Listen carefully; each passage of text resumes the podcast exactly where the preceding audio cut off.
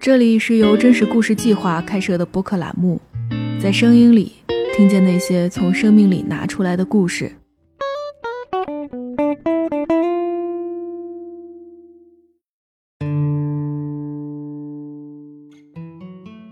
考的时候虽然也难，但是那个时候是其实是千军万马走独木桥，然后大家都在奔一个方向，你不会感觉到好像很孤独，你只是觉得你要朝这个方向往前走。但是到了大学甚至是工作的时候就非常不一样了，就是有非常多的选择你可以去看，但是这个时候你要做什么，你得完全凭靠自己去想，确定自己的标准。这个时候就不是说你成绩好就可以了。其实说的本质上，小镇做题家的出现。它是个人的期望和这个社会现实之间的一种张力。可能我们八零后，呃，也延续了这样的一个，呃，高考哈，它在这个社会阶层流动当中所起到这样一个发动机的这样一个作用哈。我们仍然在这样的一个惯性当中走了一截儿。哎，今天我们突然到九零后的时候，你会发现可能这个发动机哈，它在这个社会分层的这个作用啊，可能它没有那么重要了。大家好，这里是真故电台，我是值班编辑小肖。今天的话题和小镇青年有关。最近真实故事计划的编辑部盘点了一下2020年做过的选题，其中一个讨论度比较高的就是小镇做题家。去年六月，我们发出了《小镇做题家：一个211高校学生的命运陷阱》一文，后台收到了很多读者的共鸣和讨论。在这篇文章里，出身大山的赵薇渴望逃离贫困的家乡，获得更好的生活。他埋头苦读，考上了211大学，还曾经出国访学。但是站在从大学到工作的临界口，只擅长考试的他四处碰壁，极度焦虑。后来经过父母的劝说，赵薇来到工地上打工。在网上，他发帖自嘲是废物；在现实中，他艰难地应对着“二幺幺”毕业生在工地打工所带来的落差。在故事的最后，赵薇用这么一句话形容自己矛盾的境况：无法在大城市落脚，也回不到农村。其实这句话也点明了许多当代小镇青年正在面临的困境。前些天，我和雷老师聊天，发现我们两个都有过小镇做题家的经历。有意思的是，我们在分享关于困境和选择的看法以及观察时，发现八零后和九零后的想法还真挺不一样的。在二零二一年刚开始的时候，我们想把这个讨论分享给大家，想从两代人的个体故事出发，聊一聊小镇青年这个群体的选择还有困境，也希望可以从更大的层面探讨一下，今天的小镇青年还可以往哪里走。我们现在都先来自我介绍一下吧。呃，我叫磊磊，是真实故事计划的主编。然后我此前是毕业于一所国内中游的985学校，目前呢是在北京创业。大家好，我是小肖，我来自广西的一个五线小城市，毕业于北京的一所211高校，后来到英国念了一年研究生，今年二十六岁了，在北京已经待了快七年。其实就第一个想聊的话题是，就是我们为什么会认为自己是个小镇做题家？就有没有一些印象深刻的相关经历？其实我认为我自己是一个典型的小镇做题家，因为我的高中哈就是在一个乡镇中学上面念完的。我还记得哈，我自己决定要去冲击高考，然后想要考出一个好成绩的时候的话，呃，是一个高二的夜晚。然后从那个夜晚开始呢，我每天都要求自己在晚自习下了之后的话，别人都回去睡觉的时候，自己做一张数学卷子。然后也正是靠着就是这种做题的积累，我非常短的时间内就从我们全年级差不多一百名左右的成绩提升到最后的时候是全年级第一，可以说。没有做题，就没有我后来能上大学以及进入到一线城市来创业和生活。我之所以认为自己是一个小镇做题家，是因为就是第一个是因为出身，就是我其实生活在一个地级市，广西的地级市，然后那里消息还是相对闭塞的。还有一个就是我衡量自己的标准吧，就当时还是挺看重考试成绩的。然后我的高中是一个封闭式的重点高中，早上六点十分的时候，广播站就会放歌。然后叫你们起床，然后晚上十多点就下自习了。周六周日的时候有可以有几个小时离开学校。然后当时基本上大家都会普遍觉得，就是成绩好、排名靠前就是很棒的。总体上来说，我觉得自己是一个非典型的，就不是那么典型的小镇做题家。因为当时我爸妈还是尽可能的创造条件让我去看一些更大的世界。但是相比于大城市的小孩子，我觉得自己还是起步比较晚的。那我们接下来可不可以再多聊一下，就是自己在高中的时候，自己的状态是怎么样的？那个时候对未来有怎样的期待和想象？就有没有一些印象深刻的故事可以分享？我记得我那个时候最大的期待就是希望能够去到我们的省城去读书，哈，省城是西安，因为我们那个地方所有的。同学，或者是我们此前的学长呢，也都是希望能够进入到西安，然后去学习。呃，可能很长一段时间，我都认为可能西安交大或者陕师范大学是我们那个地方最好的学校。但是后来哈，看到那个高考志愿填报书的时候，才打破了我这样的一个想象。我记得我的高考志愿，呃，也和我当时的那样一个相对比较封闭的状态是有关系的。我是在最后要上交那个纸质的那个志愿表十分钟的时候修改成为了一所省外的啊九八五学校。如果说哈不是那个十分钟的这种决定的话，我应该会在西安读一个学校，然后可能也会做一个老师这样的工作。听说您是复读过一次是吗？对的。可不可以分享一下那段经历？复读的时候其实就是从我们镇去了我们县。再去复读的时候，我就决定把自己这个做题的这个技巧啊，还有这些经验啊，能够充分的去实践。那随着就是这一套哈方法论的这样的一个检验，我很快就是在特别弱的这样的一些学科，像这个英语啊，或者说是像这个政治啊这样的一些学科上面，就取得很大的一个突破。哦，我几乎只用了两三个月，可能就从那个复读班就成了我们全县这个摸底考试啊，或者说省一模、省二模的那个就是第一名。那年复读结束之后，就是您自己是什么样的感受？就您还有特别深刻的记忆吗？我觉得这可能和很多，呃，就是小镇做题家不一样哈，他们的人生困难是在他们之后可能职场上啊，大学毕业之后会遇到的。我的小镇做题家的这个第一次梦幻的破灭，其实就是在高考之后哈。一般来说的话，是小镇做题家最高光的那个时刻，但是实际上那个对我来说刚好是一个破灭的时刻。呃，我当时是因为考试的这个过程当中出了一些这种变故，所以呃成绩和我预想的还是有很大区别的。我有一两门课比我第一年呃的成绩都有一个非常大的这样一个下滑。呃，在那个时候觉得。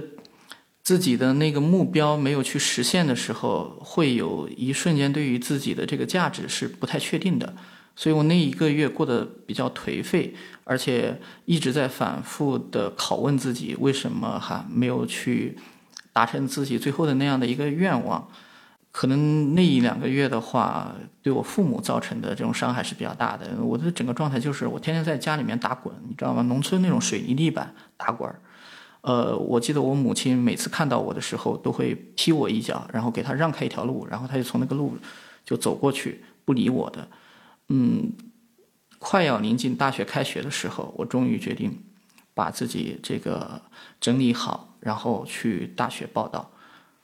嗯，所以当时就是你是觉得就是因为跟现实有落差，然后你会选择就是一直躺在地上在想这件事儿，是吗？对啊，小镇做题家的话，你既然都是哈。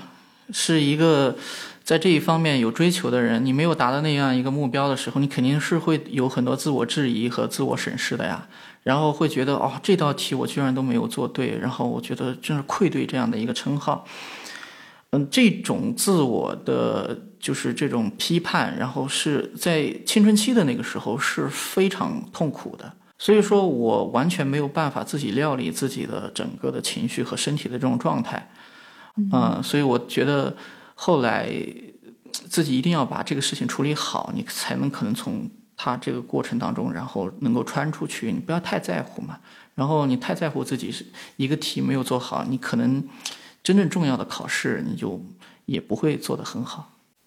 嗯，然后就刚才雷老师分享这边，其实我也会有些类似的经历。我们那个学校就是也是一个就是类似于重点高中，但是呢，就是属于比较偏的一些地方。然后我们那一届的人是特别多的，就一个年级是有一千八百个人，然后高三的时候加上复读生是有两千三百个人。那个高中是有很多从线下面上来考上来的同学，然后高一的时候我自己是不大适应的，是因为之前在小学和初中的时候氛围是比较松的，也不用住校。然后我当时进校的成绩大概是年级两百多，结果第一次摸底考之后，我直接掉到了快一千多名，然后当时就哇哇大哭。当时还看到了隔壁县里来的同学，早上四点多摸黑拿着个灯去教室上自习，我就非常受震撼。然后我也决定要抓紧一切时间学习，夸张的时候是只留给自己十五分钟来吃吃午饭。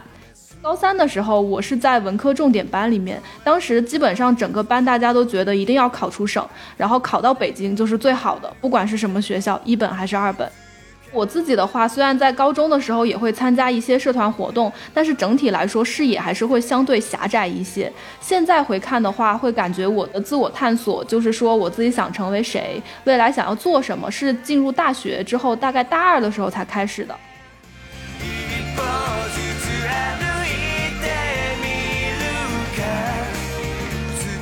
然后就是顺着这个话题，其实想继续来探讨一下，在我们进入大学再到职进入职场当中，有没有会因为自己做题家身份，然后感到自卑的时刻？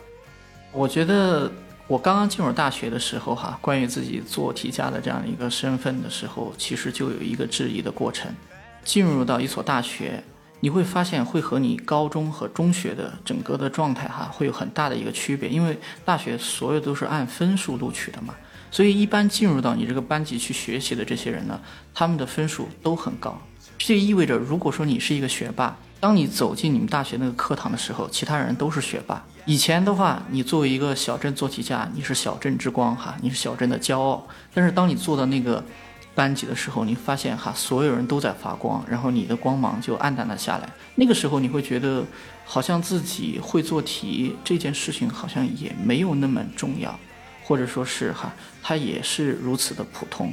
好像也不是我们人生很真实的一道考题。我在那个时候实际上是有一定的自我怀疑的，而且整个大一的那段时间是我整个大学时期都过得比较黑暗的。第二件事情呢，是关于这个小镇做题家，或者说作为小镇青年，我在职场上也遭遇了一些。这样的质疑或者说一些不友好的时候，哈，因为我的创业项目和一些人有纠纷，所以他们在网络上然后骂我，呃，我是一个从西部来的小镇青年，因此哈，我才会去干一些坏事儿，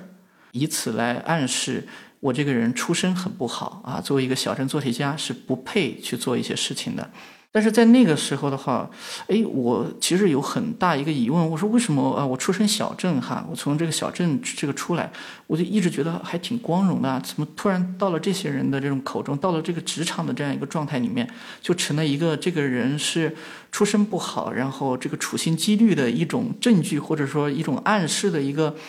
一个材料呢？那个时候的话，我会有一点点的这种怀疑。我觉得可能小镇做题家的这样的一个事情，在很多人眼里面会觉得，哎，或许他是一个自己需要掩盖的一个出身。因为哈，做题家这个事情实际上是一个中性的词，但是小镇这个词儿，呃，对于很多人来说是需要被掩盖掉的。我会觉得，其实从小镇走出来，然后一个小镇做题家的这种身份走出来，其实没有什么啊，特别是在职场当中。嗯，不觉得会比从城市出身的这些同学啊会差什么啊？就像是你现在看到一个创业者，他究竟是小学在这个镇上念的，和他小学是在这个北京的某一个小学念的，他是你最重要的参考的指标吗？我觉得不会。那我来分享一下我自己吧。当时我上大学是在二零一二年，当时的话，我在进入大学之前是从来没有用过微博。我来到北京之后，然后才发现哦，原来那么多人在用微博，然后在用什么？然后我二零一二年才注册了一个微博号，然后才知道，就比如说关于南方周末或者是网络上一些新闻的事件之类的。对比这些一线城市的孩子，我自己可能在对于世界的观察，还有就自我认知上的启蒙和探索是相对晚的。然后另外一个我会总结来说，就是我自己在面对于独立的那种自我选择的时候，其实会产生很强的迷茫和不适感。高考的时候虽然也难，但是那个时候是其实是千军万马走独木桥，然后大家都在奔一个方向，你不会感觉到好像很孤独，你只是觉得你要朝这个方向往前走。但是到了大学甚至是工作的时候就非常不一样了，就是有非常多的选择你可以去看，但是这个时候你要做什么，你得完全凭靠自己去想，确定自己的标准。这个时候就不是说你成绩好就可以了，就是刚才所说的这种难，其实在毕业之后就一直伴随着我。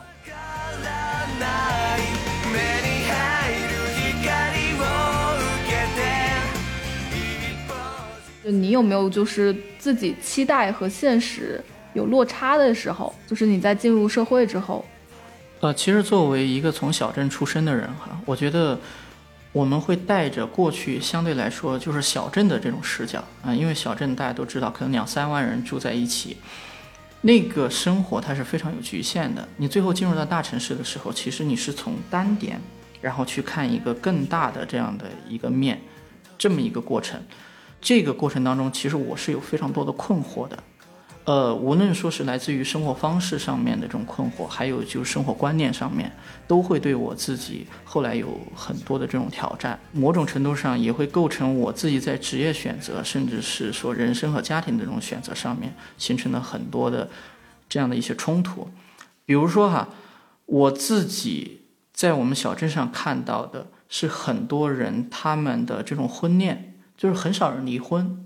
所以我很长一段时间不敢去谈恋爱哈。就是后来上大学或者说是到工作当中不敢去谈恋爱的一个很重要的原因，就是说我也要想到和这个人结婚是需要有一个很长的这样的一个承诺的。那么这个承诺使得我的心理负担特别大，所以我在我差不多三十二岁的时候才结婚哈。这是我生活上的一个小镇视角带来的很大的一个挑战。第二个挑战是来自于职业的，因为小镇上面他就这么点儿人，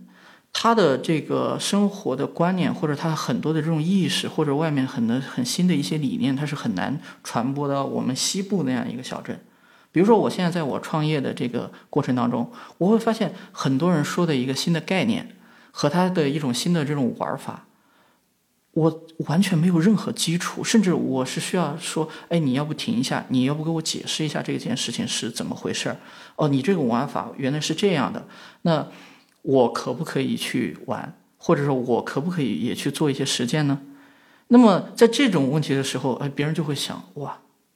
你这个是不是不是跟我们是一个圈子的？这种时候，作为从前的一个就是小镇做题家，我觉得在这样的考验之中，会显得自己特别的，呃，说实话是有一点点心虚的。当然，可能这样的一个心理机制也会导致我后来哈，在整个工作的这种过程当中，特别重视去学习。哎，看到哪个地方热闹，或者看到网上还最近大家在聊什么，我都会愿意多去看一点。最最最重要的，其实就是我那个时候想要去学习它。我怕我自己下次再聊的时候，因为你不掌握这个词汇，其实你就没有办法进入到那个语境，你实际上没有办法学到什么东西。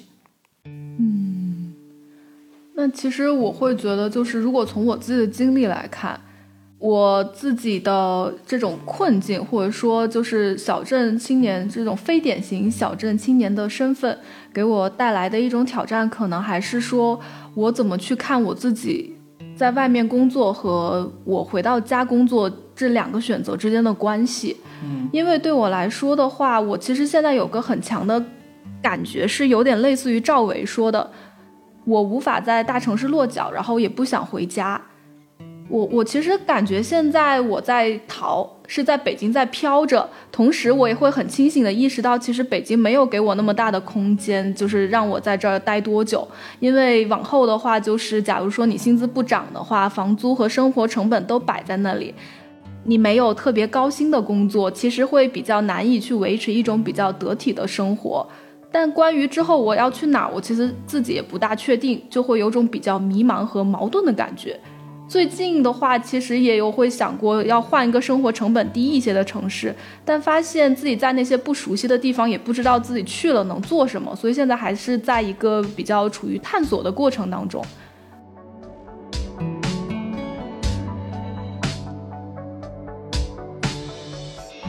你觉得，就是你作为一个九零后的小镇做题家，你觉得会和我们这种八零后的小镇做题家会有什么区别吗？我会觉得我的视角更多聚焦于我自己，就是我自己怎么去做那个选择。你也提到关于职业，比如说你因为您在创业嘛。然后您其实有很多的，就比如说，呃，要去管理公司，或者是说，就是对于未来可能要在北京安家这样的计划。但其实这个在我现在的规划里实际上是没有的，因为我会感觉我自己在北京其实可能就先飘着，但之后我其实上是不会留下来。就是这一点，我在大学的时候就会比较清醒的认识到了。嗯，我可以这么理解吗？就是说，九零后的小镇做题家，其实现在会感觉到一定的困惑哈。本质上是因为他的生活是有很多的，还是有更多的一些选择。大家在这个选择之中的话，不知道该走哪一条路，有可能在这个基础上会造成一定程度上的困惑。大家会在一些自由的面前而感觉到自己有一些无用的这样的一些感觉。对对，就会有那种激流勇退的感觉。就是这儿留不下，那我就往后退呗。哎，我觉得这和我们八零后是很不一样的。其实八零后的话，他生活的整个环境哈，或者是大家作为一个小镇做题家的这种，呃，感觉，呃，是就是大家在心里面是很接受这个身份的。你比如说，我刚刚也说了哈，我是很认同我小镇做题家的身份的。我觉得不是会做题哈，我也不会一路从一个小镇然后啊冲到北京来。但是呢，就是在这个过程当中，嗯。可以说哈，就是作为一个小镇做题家，我感觉我自己一直在满足我家人，或者说是哈，我曾经生活的那个小镇他们的这样的一些期待，就是这样的一个期待哈，在他们燃烧的这种目光当中，我感觉我一直还在朝前在冲。现在大家都会聊到，就是说我作为一个。呃，小镇做题家，我现在在大城市，我这个很难找到工作哈，我很难有自己一个稳定的职业，我很难建立起来稳定的这种生活。但实际上，其实作为一个八零后的我哈，其实我很少考虑这些问题。我一直在想，哎，我怎么可以在这个事情上把它就是给完成出来？我怎么把这个小镇做题家的这条路能够走到最后，能够走出一个还比较完整的弧线？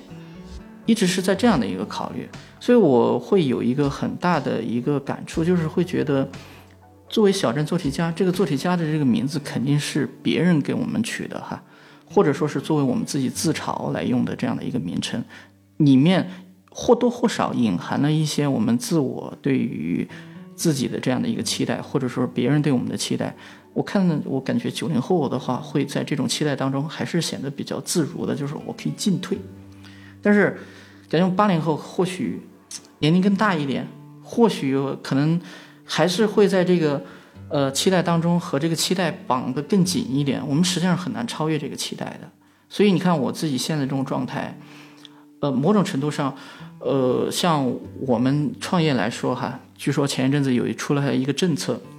就是一个创业者在北京如何去拥有一个户口，在北京安定下来，是需要这个创业者你所在的这家公司拿到七千万元的投资。然后的话，你可以获得一个北京户口的奖励。我当时哈看到之后，就感觉就是眼前一黑，七千万是一个多大的数字？七千万大到可以把我们的整个小镇都买下来，但是呢，却只能在本北京换来一个哈，就是一个坑位。我觉得这个事情哈，实在是有一点点残酷。特别特别吊诡的是哈，我当看到这件事情之后，我居然并没有任何想要后退的这种意思。我觉得我自己已经被绑在哈这个战车上面，然后我只能朝前冲，然后一直冲，然后最后的时候哈，要么就是车毁人亡哈，要么就是看自己是冲到哪个地方，自己可以把那个速度慢下来。我觉得我可能也会哈，在某一个时间点里面，一个小镇做题家的这种身份，然后离开北京，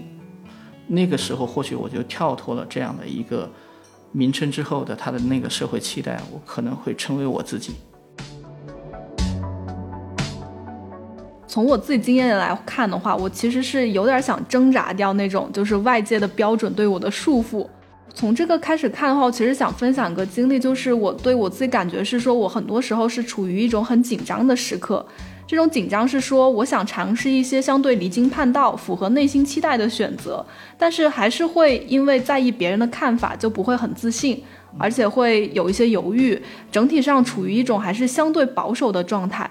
哦，然后我不是说保守不好，而是说我能体会到这种保守给我带来的束缚，但我心里还是挺希望打破这种束缚的，但是同时也会害怕去面对打破束缚之后那种未知的状态。对，然后就是可能像您说的，就可能是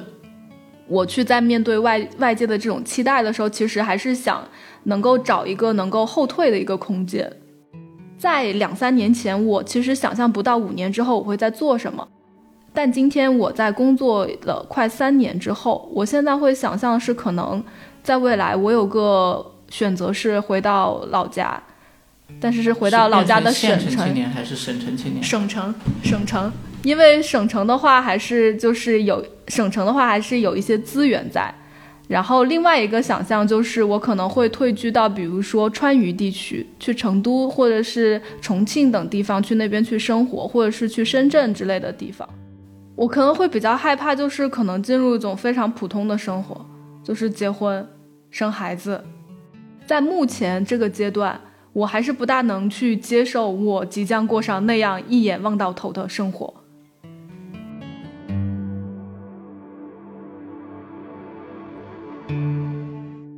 你觉得哈，小镇做题家这样的一个词汇，它横空出世的原因是什么？哈，个人的原因或者社会的原因？嗯，我个人感觉是它背后可能有一种焦虑在。之前我关注到小镇做题家这个讨论，也是因为网上有很多的讨论帖，然后进去看到就会发现，其实他们可能就是都是说自己只擅长做题，但是其实上在工作和生活当中会面临真实生活的时候，其实上会感觉很难去解生活的题，会有一部分那种。自我期待和那种社会对这些出身的人的期待的一种落差在，就比如说在开头我们提到赵伟，他会觉得自己自己是二幺幺的，但是自己找不到工作之后，爸妈劝自己去工地打工，他又会觉得这样不行。但其实打工的话也是能赚到钱，只不过说他在二幺幺学习到了一些技能，可能是用不上的，但他没有办法去接受这种生活。其实我会觉得就有点类似于我对于自己的期待还是有一种光环在，但是你回到真实生活的时候，当现实给你的那种门路可能没有那么多的时候，你没有办法去达到你想要的理想的有光环的生活的时候，你就会有一种落差感。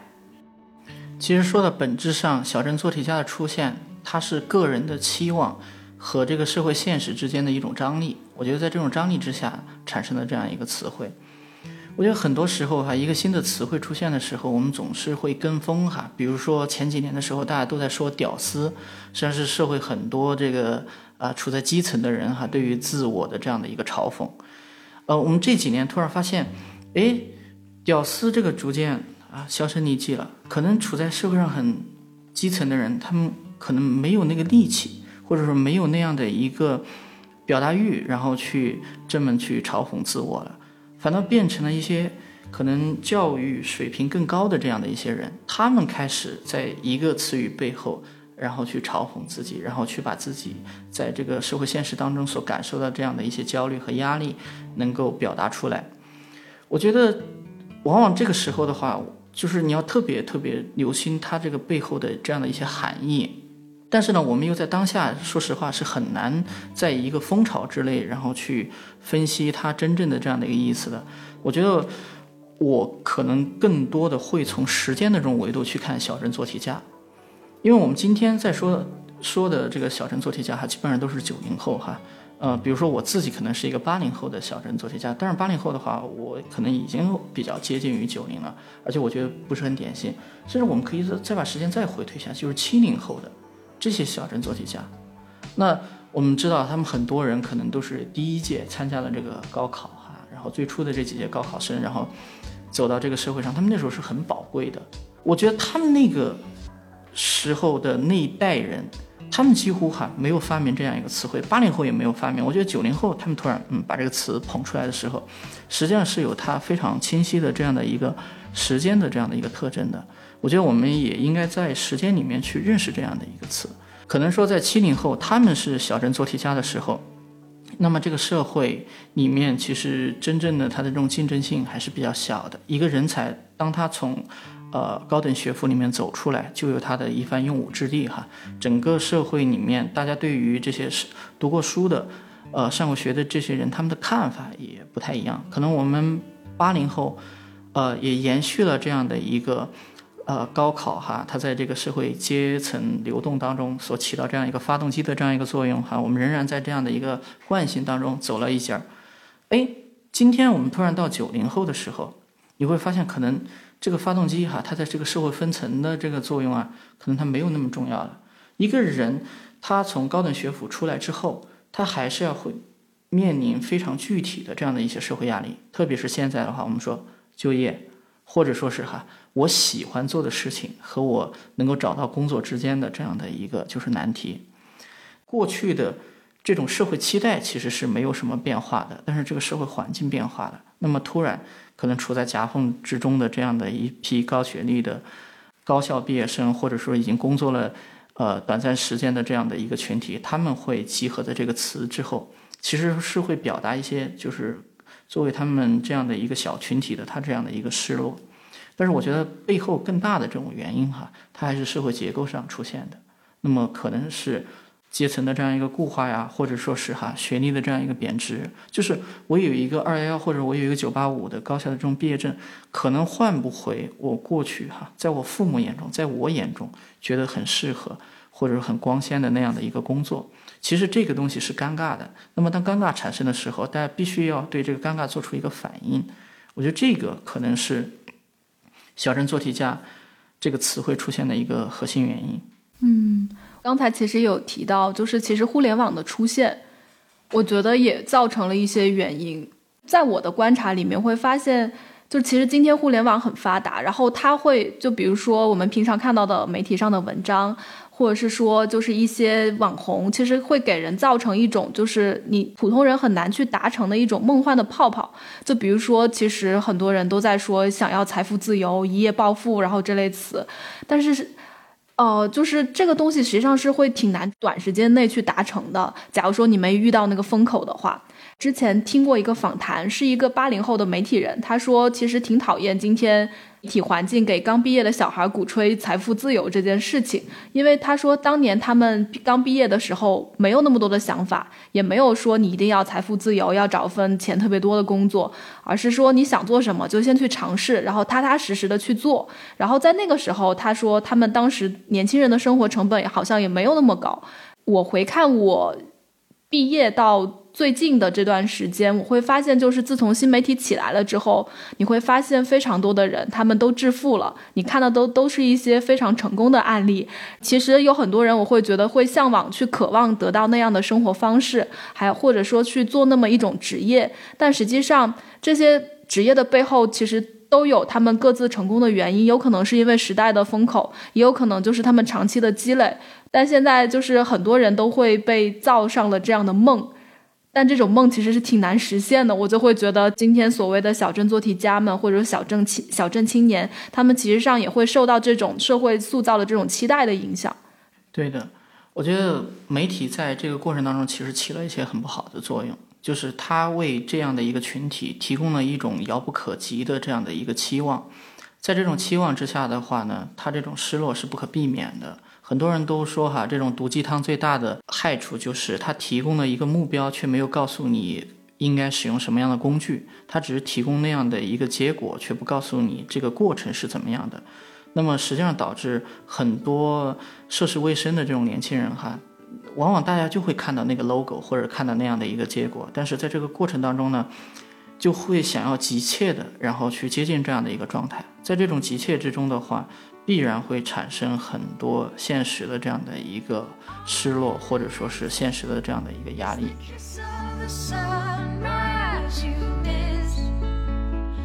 刚才我们前面有聊到一些，就是小镇做题家们可能一个比较难解的题是自己怎么去处理自己的期待，